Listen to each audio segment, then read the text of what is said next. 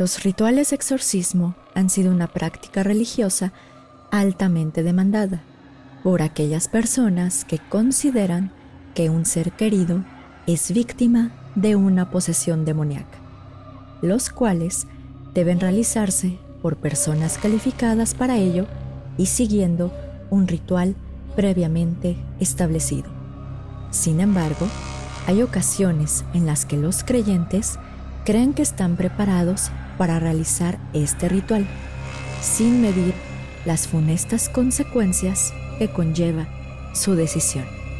Mis estimados, muy buenas noches. Les habla Señor Oscuro y hoy hablaremos de muerte por exorcismo. Bienvenidos a Señor Oscuro, un podcast en el que cada viernes su servidora Jessica Ballarino los adentraré en los casos más perturbadores y extraños que se han documentado, ya sea que se trate de temas paranormales o bien de lo más retorcido de la mente humana, nos aseguraremos de que todos y cada uno de estos casos queden grabados en sus sueños y pesadillas.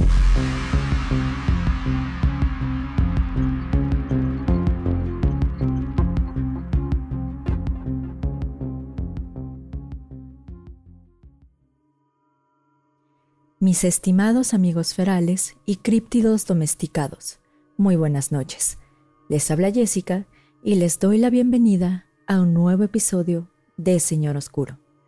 Antes de empezar con el episodio de hoy, tengo que dar un aviso legal, ya que el contenido del mismo puede ser sensible para algunas personas, ya que hablaremos de abuso infantil y homicidio, por lo que se recomienda discreción.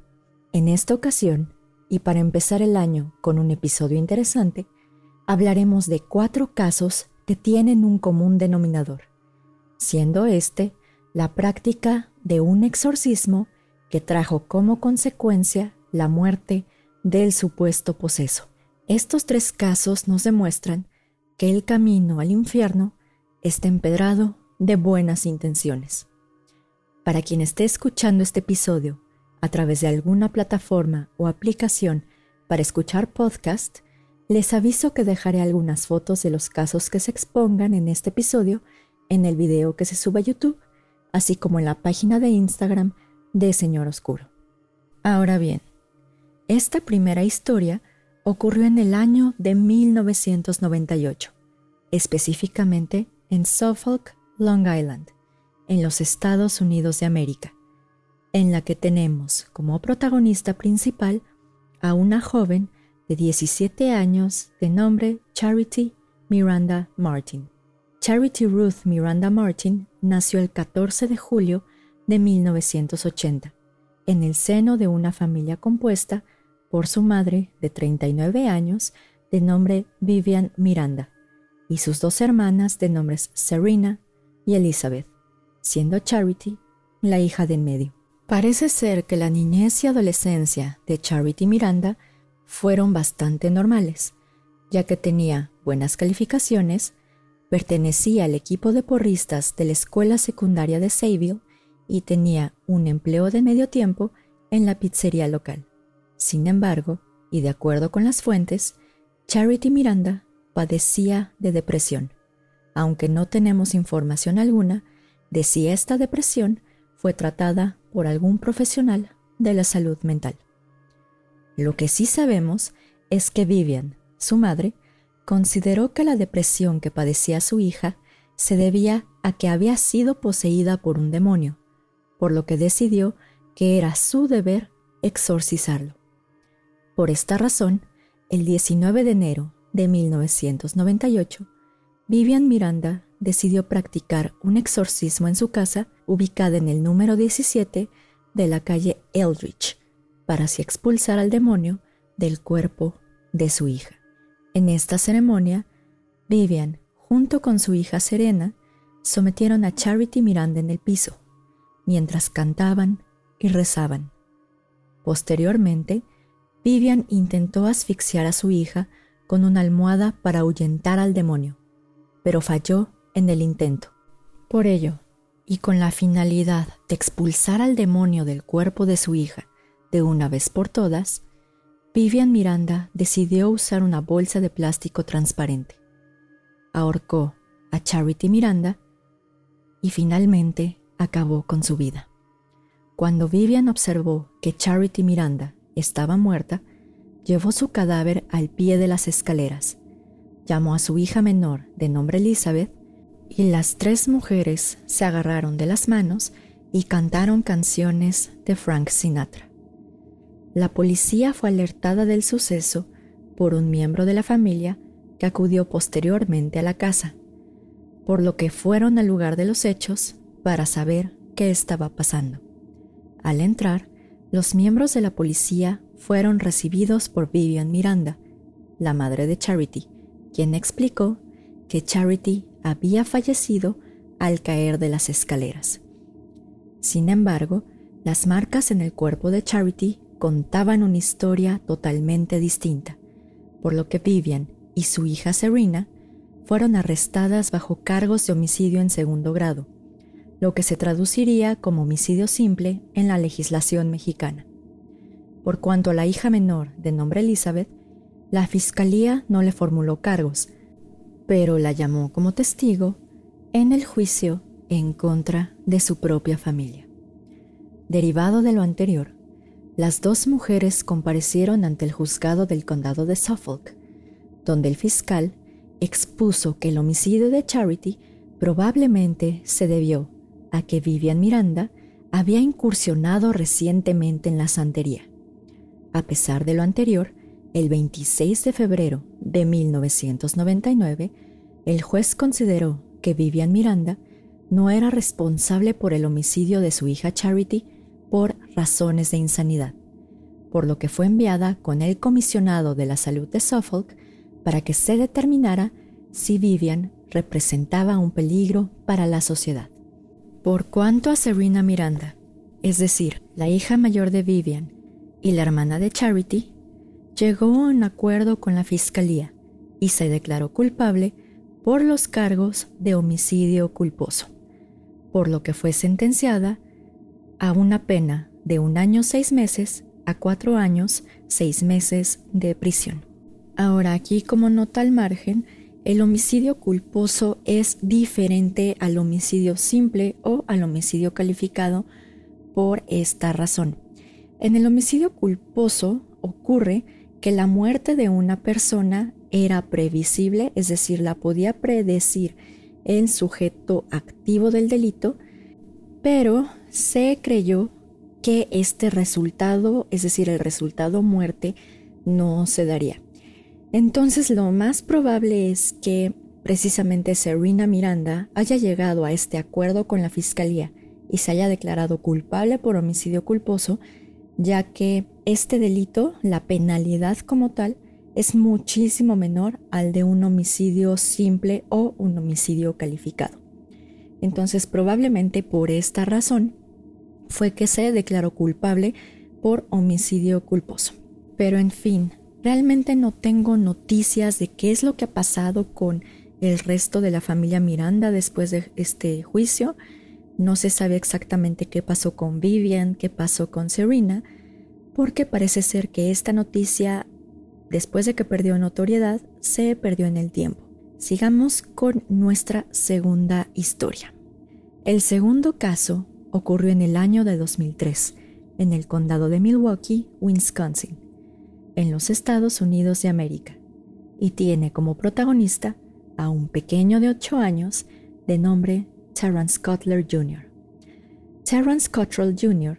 nació el 25 de junio de 1995.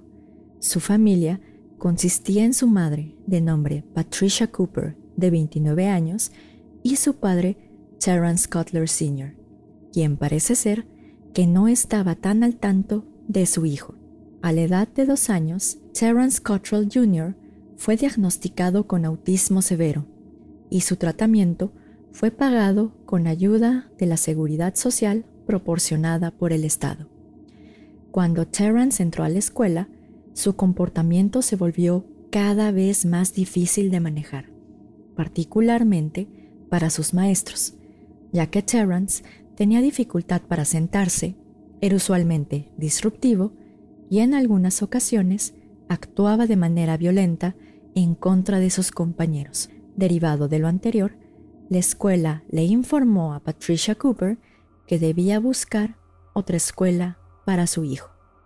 Aparentemente, y de acuerdo con las fuentes de la época, un día Terrance y su madre se encontraban sentados en la sala de espera de un consultorio médico, cuando Terrance comenzó a agarrar unos cuadros que se encontraban allí, sin prestarle atención a su madre cuando intentó reprenderlo.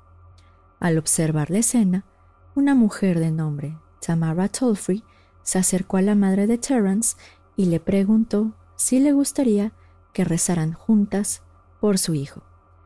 Después de esta conversación y estos rezos, Tamara Tolfrey invitó a Terence Cottrell y a su madre al templo de la Iglesia de la Fe Apostólica, ya que Tamara Tolfrey estaba convencida de que Terence Cottrell estaba poseído por un demonio.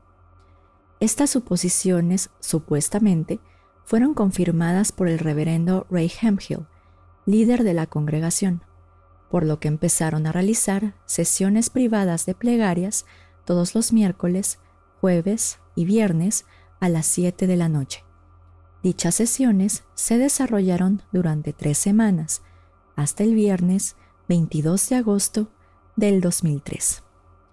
A las 7 de la noche de ese día se llevó a cabo la última sesión de Terence Cottrell en la que estuvieron presentes el pequeño, el reverendo Ray Hemphill Patricia Cooper y dos mujeres que pertenecían al templo.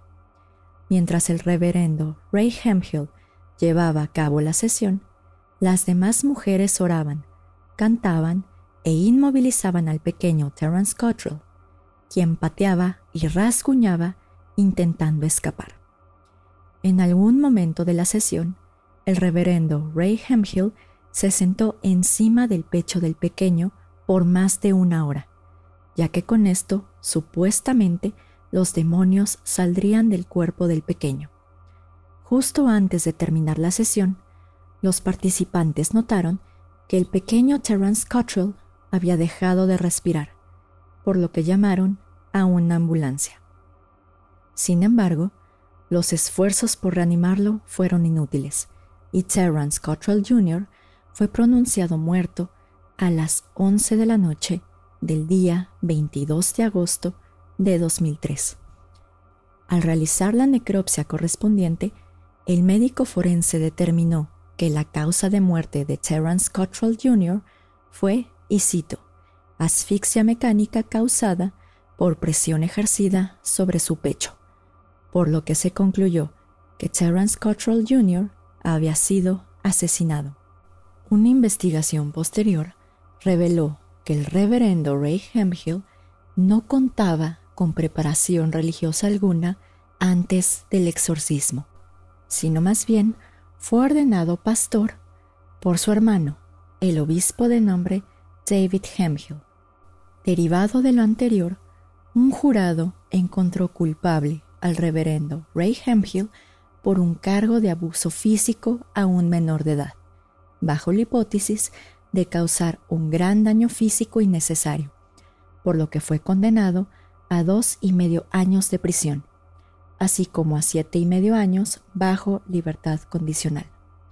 Asimismo, el juez del condado de Milwaukee, de nombre Jim Dimoto, ordenó el pago de 1.224 dólares 75 centavos por concepto de reparación del daño y que Ray Hemphill se abstuviera de realizar exorcismos hasta contar con el entrenamiento adecuado. En este caso, y de acuerdo con las fuentes, la Fiscalía no formuló cargos por homicidio, ya que no contaban con evidencia suficiente que permitieran presuponer, más allá de toda duda razonable, que el reverendo Ray Hemphill había asesinado al pequeño Terence Cottrell, por lo que se fueron con el cargo de abuso físico a un menor de edad. Al igual que el caso anterior, parece ser que perdió notoriedad con el paso del tiempo, por lo que no tenemos información alguna de lo que ha pasado con el reverendo Ray Hemphill, o bien si él todavía sigue siendo pastor de esta iglesia. Pero en fin, el tercer caso ocurrió en el año de 2002, específicamente en Ontario, Canadá. El protagonista de nuestra historia era Walter Cepeda, un joven de 19 años de edad. Walter Cepeda nació en el seno de una familia compuesta por sus padres, Diego Cepeda Cordero, un hombre de 43 años, su madre, Ana Mejía López, de 51 años, y su hermano mayor, Diego. Al momento de los hechos, la familia vivía en una casa ubicada en el número 88 de la avenida King Edward. Los padres de Walter Cepeda eran extremadamente religiosos y pertenecían a la Iglesia Misionaria de Cristo, por lo que, cuando notaron que su hijo Walter se estaba comportando de manera extraña, pensaron que había sido poseído por un demonio. De acuerdo con las fuentes, Walter Cepeda cambió su comportamiento de manera repentina, ya que de ser callado y tímido, cambió a ser bastante distraído, como si algo estuviera molestando sus pensamientos, e inclusive algunos describieron su comportamiento como maníaco. Asimismo, Walter Cepeda comenzaba a hablar de manera ininteligible, mezclando palabras en francés, inglés y español.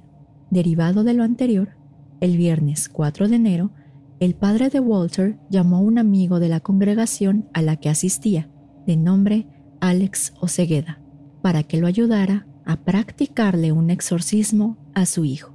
Asimismo, también dejó un mensaje en la contestadora del pastor de la iglesia de nombre Guillermo Fabián, en el que pedía que por favor oraran por su hijo. Sin embargo, el pastor no escuchó este mensaje sino hasta el día siguiente, por lo que a las 4.30 de la tarde acudió a la casa de la familia Cepeda. Al entrar a la vivienda y bajar al sótano, el pastor Guillermo Fabián observó que Walter estaba acostado en cuatro sillas de metal que asemejaban a una cama, mientras que sus tobillos y muñecas estaban atados con corbatas, inmovilizándolo completamente. Asimismo, el pastor observó cómo Walter luchaba para zafarse de sus ataduras, mientras que hablaba de manera ininteligible en inglés y francés. Asimismo, y de acuerdo con una entrevista que en su momento dio el padre Guillermo Fabián, Walter parecía que estaba alucinando, ya que de repente gritaba, se reía y llegó a desconocer al mismo padre. Aparentemente, durante todo este fin de semana, por lo menos 10 miembros de la congregación acudieron a la casa de la familia Cepeda y oraron por la pronta recuperación de Walter. Para el lunes 7 de enero, el rostro de Walter Cepeda se encontraba sumamente demacrado, ya que en todo este tiempo permaneció atado, sin poder levantarse, ir al baño, comer o tomar agua derivado de lo anterior, y después de tres días enteros sin probar alimento o líquido alguno, Walter Cepeda finalmente falleció en la mañana del martes 8 de enero de 2002. La necropsia correspondiente determinó que Walter Cepeda falleció lentamente por deshidratación. Por ello, Diego Cepeda Cordero, Ana Mejía López y Alex Osegueda fueron acusados de un cargo de homicidio en primer grado, lo que en México se traduciría a un homicidio calificado con premeditación.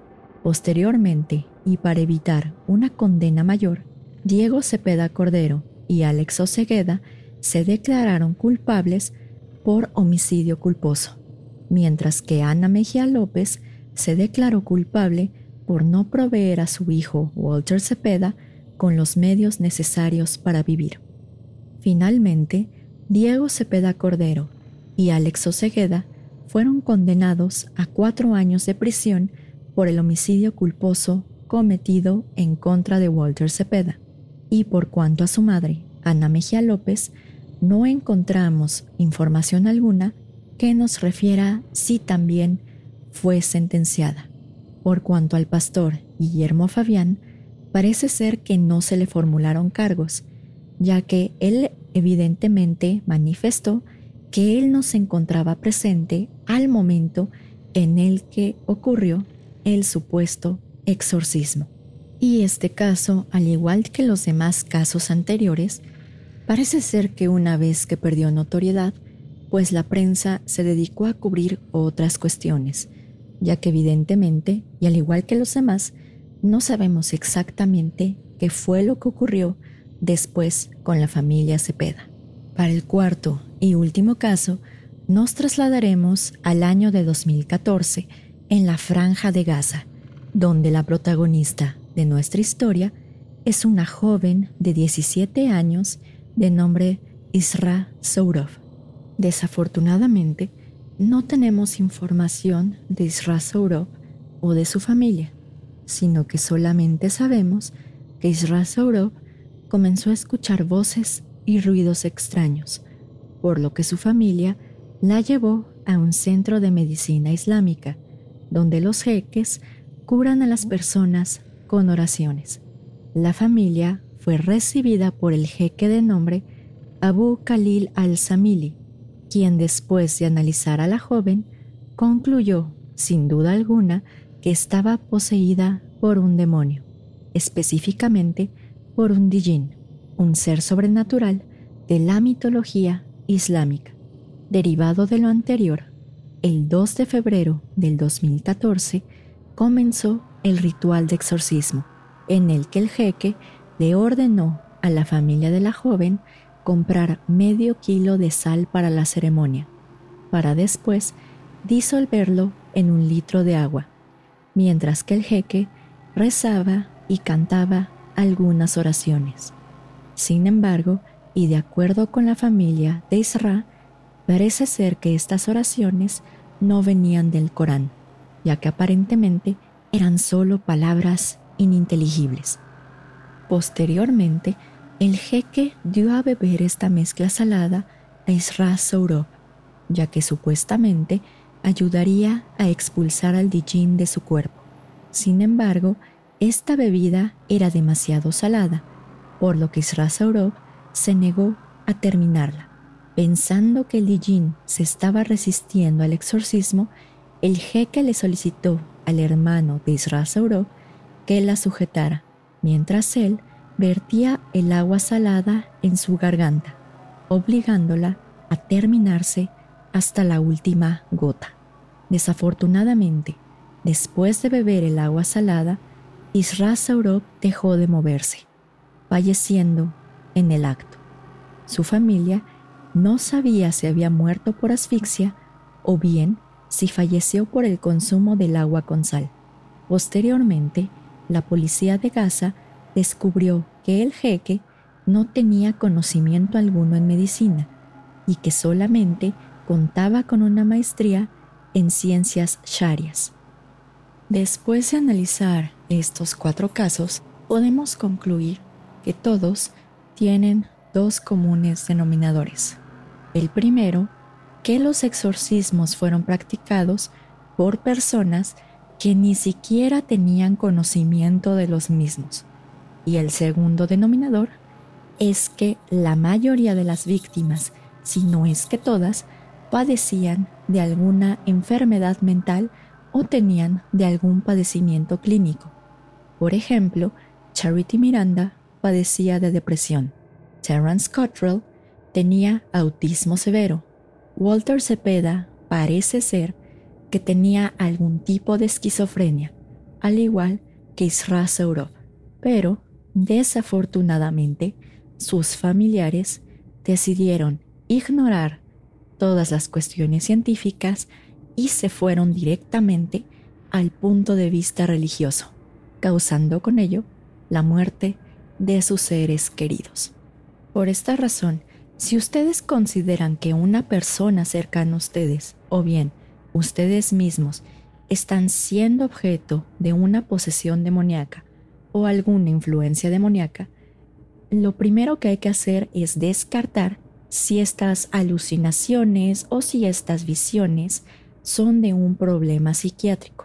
Esta cuestión también se ve en los exorcismos de la Iglesia Católica, ya que precisamente la Asociación Internacional de Exorcistas, así como algunos exorcistas, como por ejemplo el padre José Antonio Fortea, tienen un equipo de médicos y un equipo de psiquiatras que primero determinarán si la cuestión que está sufriendo el poseso evidentemente se trata de alguna enfermedad mental o bien si ya requiere de intervención de la Iglesia Católica. Pero en fin, mis estimados, saben que a nosotros nos interesa bastante su opinión, entonces, ¿ustedes qué piensan?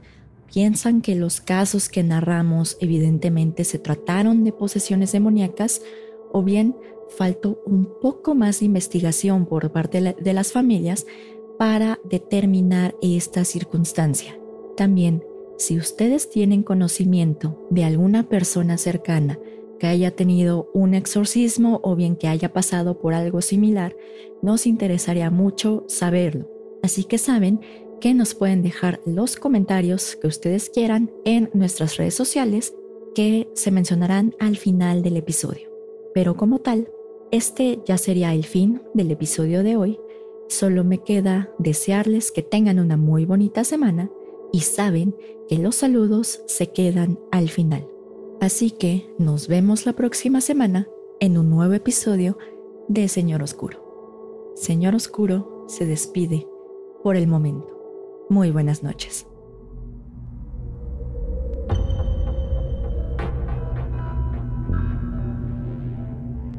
Gracias a todos por escuchar el episodio de hoy. Hoy hice un pequeño formato y en vez de hablar de un caso en específico, hablé de cuatro casos con un tema común, que en este caso sería de personas que practicaron un exorcismo y que desafortunadamente trajo como consecuencia la muerte del poseso. Desafortunadamente hay muchos casos que son así, es decir, que primero se van con el tema de la religión, ignoran todas las cuestiones médicas que pueda tener la persona y pues que trae como consecuencia estos funestos acontecimientos. Y también hay varios casos que de hecho encontré que me parecieron bastante interesantes, pero que después serán materia de otro episodio de Señor Oscuro. Ahora, si les gustó mucho el episodio de hoy, les recomendamos que nos sigan en nuestras redes sociales para que no se pierdan nada de nuevos estrenos y episodios. Y nos encontramos en Facebook en www.facebook.com diagonal mrs.oscuro. En Instagram nos encontramos bajo el nombre colectivo.sr.oscuro o bien en la página web www.instagram.com diagonal colectivo.sr.oscuro y nos encontramos en varias aplicaciones en las que ustedes pueden escuchar el podcast como Spotify, Pinecast, Apple Podcast, Amazon Music, creo que también estamos en Google Podcast y en YouTube bajo Señor Oscuro. También si ustedes quieren apoyar directamente al podcast de Señor Oscuro y a sus miembros para que sigamos produciendo contenido para ustedes, nos pueden apoyar en Patreon y nos encontramos en la página web www.patreon.com diagonal SR Oscuro. Ahora bien, vamos directo a los saludos. Como siempre, le quiero mandar un fuerte saludo a Pepe y a Oscar de Señales Podcast. Si no los conocen, los pueden buscar en sus redes sociales como son Facebook, Instagram, YouTube y Spotify. También mi enorme saludo a Antonio de Relatos y Horror, que igualmente lo pueden encontrar en Facebook, Instagram, YouTube y Spotify bajo el nombre Relatos de Horror. Un gran saludo y mi eterno agradecimiento a Rodrigo y Sócrates del equipo de Carol Sound, que ellos nos ayudan a que el contenido de este episodio se escuche bien y bonito para todos ustedes. Ahora, y como se los prometía en el episodio pasado, ya vamos directo a los saludos, que de hecho son bastantes. Primero tengo un saludo especial cumpleañero a mi Moth Girl, que precisamente cumplió años el primero de enero. Entonces, muchísimas felicidades. Espero que te la hayas pasado súper bien en tu cumpleaños. También tengo un gran saludo a Javier Suárez, del podcast de Arcalam, que si ustedes no lo saben, colaboramos para un episodio que se llama Terrores Navideños. Entonces, si no lo han escuchado, y ya sé que no es Navidad, pero si desean escucharlo, tenemos el link en nuestras redes sociales, específicamente en Facebook y en Instagram. Pero ahora vamos ya directo con los saludos de Instagram y va un gran saludo a Van-Rick, a Joel de Venezuela, a Hipólito, Oscar Caiza, Francisco Rubalcaba, Midori CM, Florencia.lpb, Marcos David Flores Cruz, Roger Barbosa de Costa Rica, María del Rosario Díaz, Sebastián Matías, Rimsky Korsakov, Emanuel Vázquez, Dave Sanz, Erika López, Lalo Fuentes Carrillo, Medalit Holanda y Roberto Ocegueda. En Facebook, un gran saludo a Camilo Vargas, Tamlin Roten, Irma Reyes, Samantha Pocket, Julio Trujillo García, Armando Young, Rodolfo Amador, Jonathan Wick, Miriam Mariposa Hernández y Mar A. DC. En YouTube, un fuerte saludo a Filipa D., Indoraptor, Mónica Castillo, Eduardo Méndez, Diego Luna Martínez, Ayebella y su alter ego Costuritas Económicas, Deimos Truco, Demir Cortés, César González, Peque Choco, Diego Talavera Vera, Hugo Daniel Ponce y Joya Devi. Y finalmente, como siempre, un gran saludo y mi eterno agradecimiento a todos aquellos que forman parte de la comunidad de Señor Oscuro, que ya sea que nos comparten con sus amigos, nos dan like, nos escriben en Facebook, Instagram, YouTube y de hecho nos dejan también recomendaciones y reviews en Apple Podcast, saben que nosotros estamos más que feliz de tenerlos en la comunidad de Señor Oscuro, ya que sin ustedes este podcast no sería lo que es. Pero en fin, esperemos que este año 2021 ya sea mucho mejor para todos, aunque bueno, Apenas vamos en el día número 6 cuando precisamente estoy grabando este episodio y ya invadieron el Capitolio y ya pasaron muchas cosas extrañas en Estados Unidos de América. Pero en fin, ya saben que si nosotros podemos distraerlos un poco en la pandemia o bien si podemos acompañarlos mientras van al trabajo, mientras hacen las labores de su casa, mientras están, no sé, en su momento de ocio, nosotros estamos más que bien servidos. Pero en fin, lo único que me queda desearles es que tengan una muy bonita semana, sigan por favor las recomendaciones sanitarias de sus respectivos países, ya que afortunadamente ya existe la vacuna y ya se están vacunando. Y bueno, nos vemos el próximo viernes en otro episodio de Señor Oscuro. Señor Oscuro se despide por el momento. Muy buenas noches.